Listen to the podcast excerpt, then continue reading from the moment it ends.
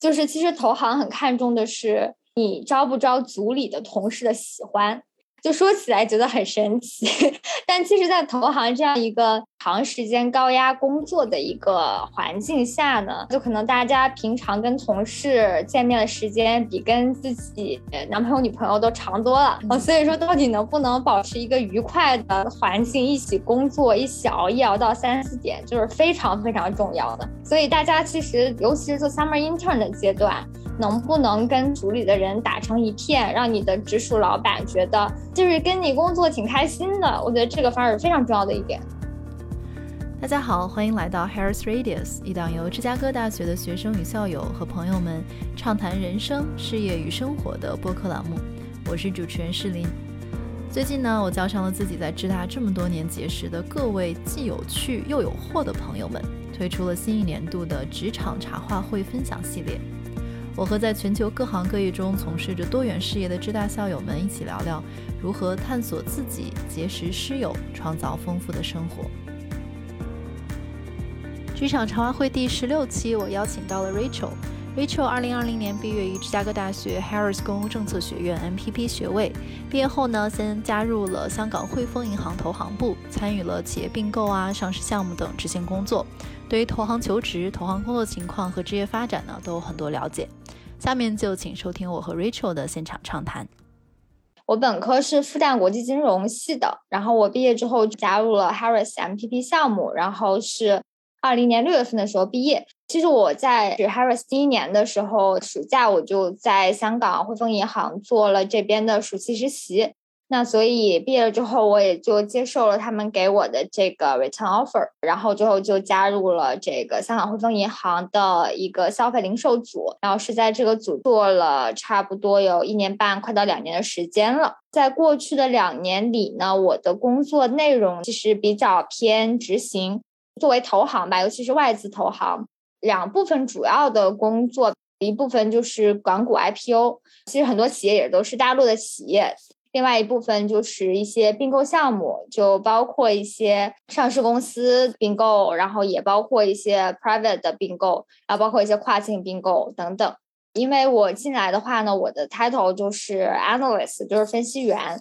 然后，所以我的工作主要是执行这些项目，也有一些就是所谓的我们叫 pitch 的工作。老板们会有一些想法，就觉得说，比如说这家公司股价太低了，那我可以去团队团队我的投，就是他的股东，我们先把它退市，然后之后再经过一些什么资本操作再上市。那可能这样子的话，对于股东的回报来说呢，是能够实现一个比较优秀的回报。另外，就比如说一个公司它要发展，然后进入一块全新的业务，它想选择收购的方式，那就是我们投行觉得说，哎，那我们可以把它跟一些潜在的标的公司给它牵线搭桥。所以这所有的工作，可能这个项目还没有成型，但是这些前期工作也是非常大量的。然后这些工作我们就统称为 pitch。那所以其实分析师的话，很大一部分工作也是会去就是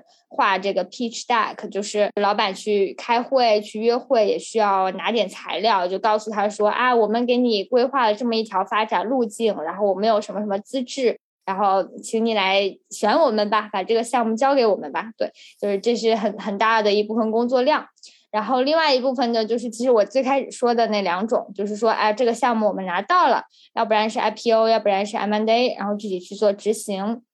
那其实我过去两年的工作呢，也很巧，做了一个已经进行了差不多的一个港股的 IPO，然后也做了一个比较大的一个并购项目，去年春华收购美赞臣中国的一个项目。我在其中的话。其实我觉得具体的工作内容呢，也都比较常规。前期就是投行带着很多很多的中介，然后包括一些什么咨询师，就是市场研究的那些，就是 Frost and Sullivan，然后包括一些啊律师，然后包括一些评估师，就是等等的这些人。大家在一起写招股说明书，招股说明书也是一份至少四百多页以上的一个一个文件，就是基本上是我要通过自己的尽职调查和梳理，把整个公司的这个业务情况给讲明白。那其实投行在其中最大的两部分内容吧，一部分是统筹协调，就是我要知道说，比如说公司目标六个月之内上市了，那我到底招股说明书六个月有点可能都有点短，就比如说八个月上市，那我可能嗯，比如说我四个月或者是未来三个月，我要把招股说明书写完，我要交给这个证监会。那再往前推，那我到底每一个部分、每一个进度、每一个中介，就是在什么时点就要完成什么样的工作量，就这个都要就是投行自己去心里有个数。然后包括中介，可能他遇到了什么样的就是一些一些什么问题，觉得说，哎，这个会不会证监会会 Q 我呀？然后这些也会。拿到说投行里面就是保荐人这种比较 senior 的有经验很多项目经验的大佬那里给人家看一眼，说啊这个这个行不行？主要是这个这种一种工作。然后另外一种呢，其实就更偏后期一点，就是说我把这个证监会的材料交上去了之后啊，我要开始开始卖了，就是相当于证监会就是答辩也通过了，证监会这边说 OK 你可以上市了，然后但是投资者呢？就要做投资者教育，然后让投资者知道啊，这是一家怎么样的公司，然后我们公司很好，然后所以我们公司股价的定价就是定在这儿呢是合理的，然后你们可以可以来买，之后还会实现一个就是比如说股价的一个增值啊等等，然后这部分投行可能就像我所在的行业组，我可能就要做一些估值的工作，就包括是。把这个公司它未来的一些盈利预测给做出来，然后 DCF 啊，然后包括就是现金流折现法呀、可比公司法呀，去看这个公司的股价定到多少是合适的。另外一个的话呢，就是如果是是并购项目的话，呃，我拿我自己呃做完的那 close 那个 deal 为例，它其实是一个竞标的项目，就相当于是一个比较规整的呃。就是是英国的力杰史，就英国的一家日化巨头，它是拥有了就是美赞臣这个奶粉在中国的就是在大中华区的一个业务，他想要把这个业务给卖掉，他其实就是把这个消息放出来，那很多买家都来买，就是当时有 PE 啊，什么春华呀、高瓴啊，然后红杉啊这些这些所谓的私募公司都有来看，然后同时有一些战略投资者，什么呃伊利呀。君乐宝呀也会来看，就是相当于它有两轮，第一轮就是大家看一遍，就是放出来就是美赞臣的一部分资料，然后让大家来看，让大家来报价。然后第一轮选出来一些他觉得合适的，然后第二轮再进行深度的一些就是美赞臣业务的一个更新呀，然后再报一轮价，最后选出来就是。最配对的一个，然后就卖掉了。对，那我们很幸运吧，因为我们的那个服务的那个买家就是春华资本，他最后是买到了这个业务。所以说，就我也是经历了很完整的一个，算是一个跨境并购的一个项目。其实比较好奇，飞乔，因为你刚刚说的其实非常清楚，就让大家了解了你的这两个大的，其实听上去算是这过去一年半的左右时间，你你非常完整的两个大的项目，而且是非常不同的种类。那我很好奇，就是这个是符合你当时，比如当时在浙大读书的时候，比如还没有进入到投行，对他的一种预期也好，或者是一种想象嘛？然后以及在这个过程当中，你觉得就是那个能力的需求，跟大家多讲讲。比如说你刚刚说了很多 what，跟大家多讲讲这个 how，就是大家对于能力的技能这方面。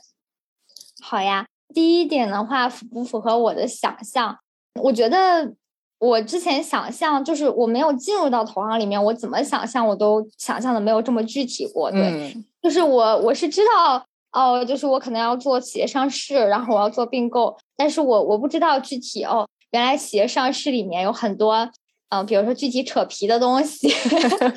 对，然后然后可能并购里面有很多就是抠数抠到抠到三四点的这种情况，对。这个都太生动了，是真的。你要去尝试之后，就是其实你做暑期实习都没这个感受的一种东西。对，就是你要真的你身处其中，然后你要负一定责任，然后你要 drive 这个项目往前走的这种感觉。对，第二个问题的话，具体有什么有什么 skill sets 是需要的吧？我会觉得说，其实对于刚进入投行的人来说，大家都是比较宽容的。因为我自己的话，我就是研究生的话读的是 public policy 嘛，然后也不是偏金融，所以说其实我的包括 modeling skills 啊，然后 valuation skills。其实也没有那么的强，就相比于从一开始就是金融本，然后金融硕，然后做了很多金融方面实习的人来说，但其实大家进来之后，投行也会有一个比较系统的一个 training 体系吧。然后，但我们二零年加入那一年就特别惨，就是因为本来呢，像汇丰它算是一家总部在英国嘛，本来是会有一个月在伦敦，然后大家就是。就是去那边伦敦去现场 training，然后其实也现场玩。其实那一个月，我觉得也是很好的跟你同期入职的小伙伴，然后去建立关系、建立友谊的时间。但我们因为疫情的原因，所以就完全没有啦，就是线上的。然后所以挺遗憾的，而且我觉得线上的其实效果也没有特别好。很多时候，我觉得当时的 training。也没有好好学习，后面真的后悔。后面只能在项目当中直接学了。对，后面在项目当中学，那就是另一番故事。然后，所以说，其实你入行的时候，我会觉得分两个阶段吧。就是首先，你能不能进来投行的话，当时大家看最看重你的 skill sets，其实都不算是 skill sets，更多的是性格和 mindset 层面吧。第一。你是不是一个 likable 的人？就是其实投行很看重的是你招不招组里的同事的喜欢。就说起来觉得很神奇，但其实，在投行这样一个长时间高压工作的一个环境下呢，就可能大家平常跟同事见面的时间比跟自己男朋友、女朋友都长多了。嗯，所以说，到底能不能保持一个愉快的环境，一起工作，一起熬夜熬到三四点，就是非常非常重要的。所以，大家其实，尤其是做 summer intern 的阶段。能不能跟组里的人打成一片，让你的直属老板觉得就是跟你工作挺开心的？我觉得这个反而是非常重要的一点。第二点，我觉得通俗一点就是能不能熬夜。就我觉得熬夜能力真的是一个头号里的一个，我觉得算是唯一的一个门槛儿吧。就是因为很多东西你熬夜做、熬夜学都能学会，但是你能不能保持，就是你愿意为了一份可能。没有那么有意思的工作，可能就是调格式这种工作，然后你愿意去做到三四点，然后同时你能够保证说你的心态不要崩，然后一直能稳定的三四点依然能输出，对，然后这个这个非常重要，对，这两点，反正我是觉得就是如果是要进入投行的话，有这两点，然后你又有一个很好的，比如说名校的经历，其实就是是比较，我是觉得是就是 OK 了。那我很好奇，你说的这个是不是招组里人喜欢？这一点你觉得是有哪一些因素也好，或者说是呃，是可以通过什么样的一些观察去得出？哎，我是很 enjoy 跟你在一起，每天熬夜到三四点，还是我就是这种 不同的结论的呢？如果比如说，如果咱们今天听众里面有人接下来比如 summer 要去投行实习的话，他应该去哪方面去格外的去自我去 管理也好，还是自我的去觉察？我觉得这一点就很有意思，就是因为我并不觉得这是一个优点或者缺点，我有的时候觉得它就是一个适不适合的问题。就我有很明显的感觉，就是我当时去 The Summer 的时候，我自己本身就是非常非常开心的，但是我每天都是熬夜熬到三四点回家睡觉，然后早上九点爬起来。继续，然后，但是我整个人都是一个非常亢奋的状态。然后，包括我也特别喜欢，就是从自己的那个桌面，就是从自己小格子间里走出去，然后去跟组里的所有人去讲话。我觉得人和人之间的沟通和交往全部都是相互的。对，就是我感觉我自己跟你聊天很舒服，那对方也不会觉得很尴尬。那相反，如果说我真的就是啊，我会有一种想躲着对方的感觉，就是不要给我太多活儿啊，不想跟你聊天。那对方其实他也也会有这种感觉，对，是的。其实这个就是考验，呃，自己到底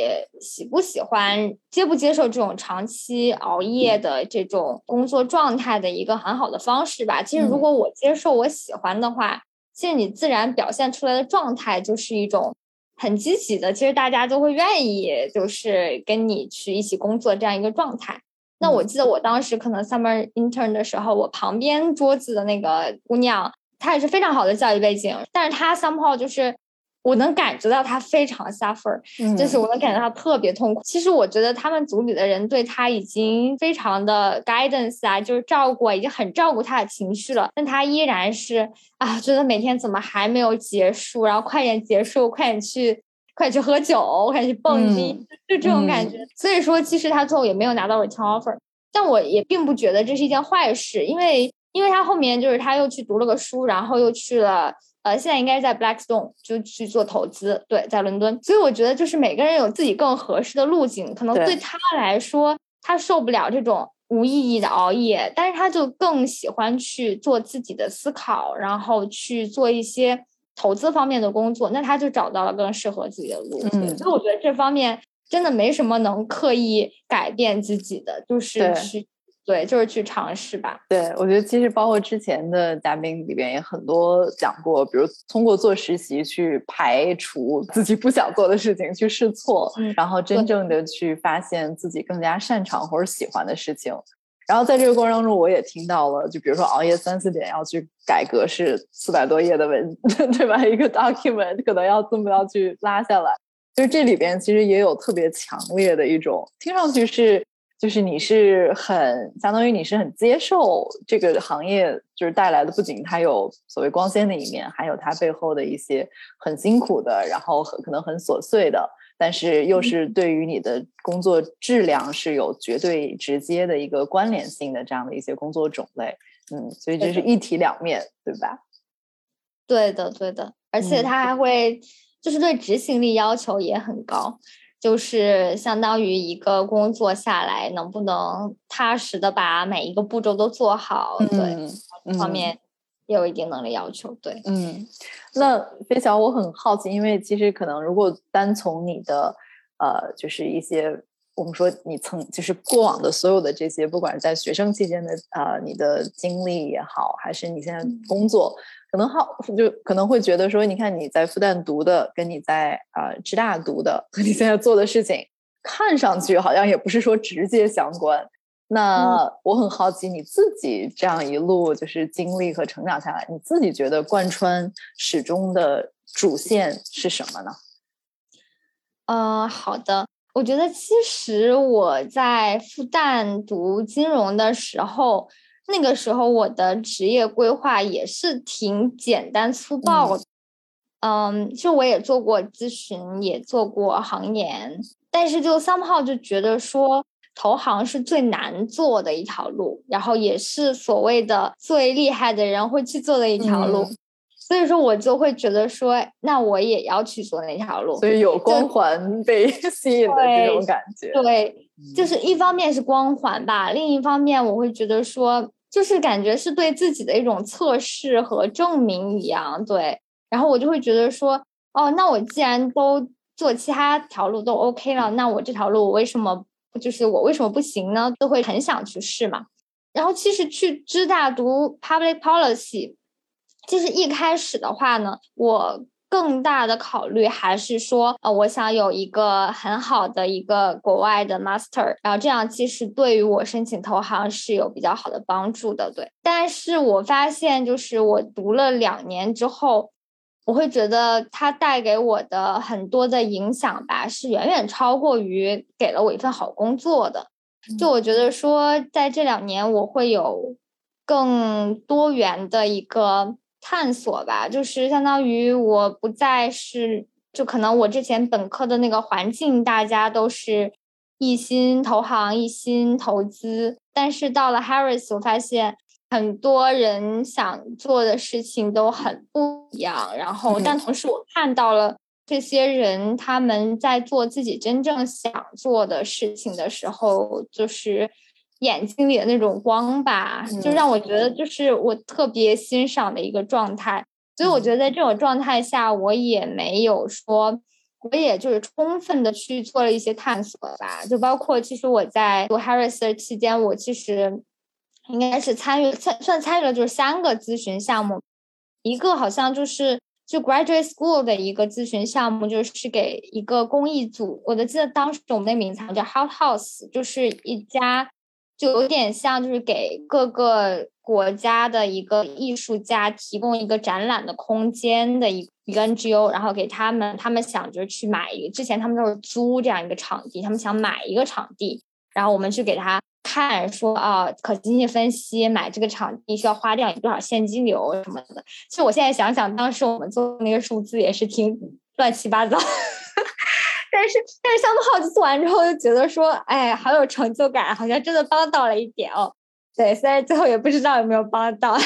然后呢，还有就是参加了 Policy Lab，我我觉得特别特别，就是让我觉得特别有意思一个项目吧。我们当时是去做了一个叫 Illinois Medical Street 呃 District，然后去给那个 District 做一个。也是他们有一栋楼，然后那栋楼好像有多少多少层，然后想去规划，就是到底做什么。然后我们去从一个包括是什么就创造就业呀、环保啊，然后改善就是整个社会的一个经济效益啊，然后包括 financial return 啊各个维度给他做了一个分析，然后给他打了个分。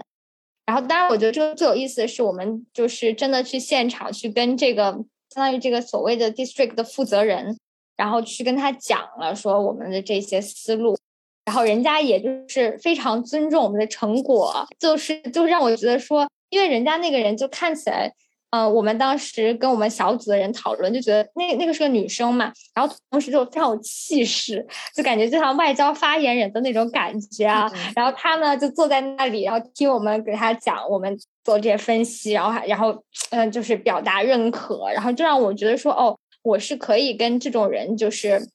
坐在同一张桌子上的，对。然后就只要是我可以拿出来我专业的分析的话，其实其实我是我是有一些创价值可以创造的。对我觉得就是等等这些经历都很好。然后包括我还参加了一个就所谓的 New Venture Challenge，然后一个 College Version，然后有跟就是 CSC 的两个同学，然后一起去做了一个小的创业的尝试，包括去。就是因为我们那个项目相当于是做一些轻奢零售品牌的一些就是 marketing 的一些软件吧，所以我们为了了解消费者，我们还逛了就是 Chicago 什么 Bloomingdale 啊，然后什么 Macy's 啊，都去那个什么一楼的那些轻奢店里面去跟人家搭讪，去跟人家聊天，聊你们店有什么什么问题。对，就反正就是整个就是一个非常不一样，但是你又觉得哇，就是。嗯，是真的探索过，然后呃，很不一样的一段体验，对对，然后对，所以我觉得说，感觉 Paris 真的是一个非常好的平台吧，只要自己愿意去探索，是有很多可以尝试不同。东西的一个机会，嗯，没错。我觉得其实不管如果今天我们的听众里边有现在正在或者马上来 Harris 读书的朋友哈，我觉得刚刚飞草的这个分享真的是非常的这个精准的去描述了，就是 Harris 整个的一个那个气场。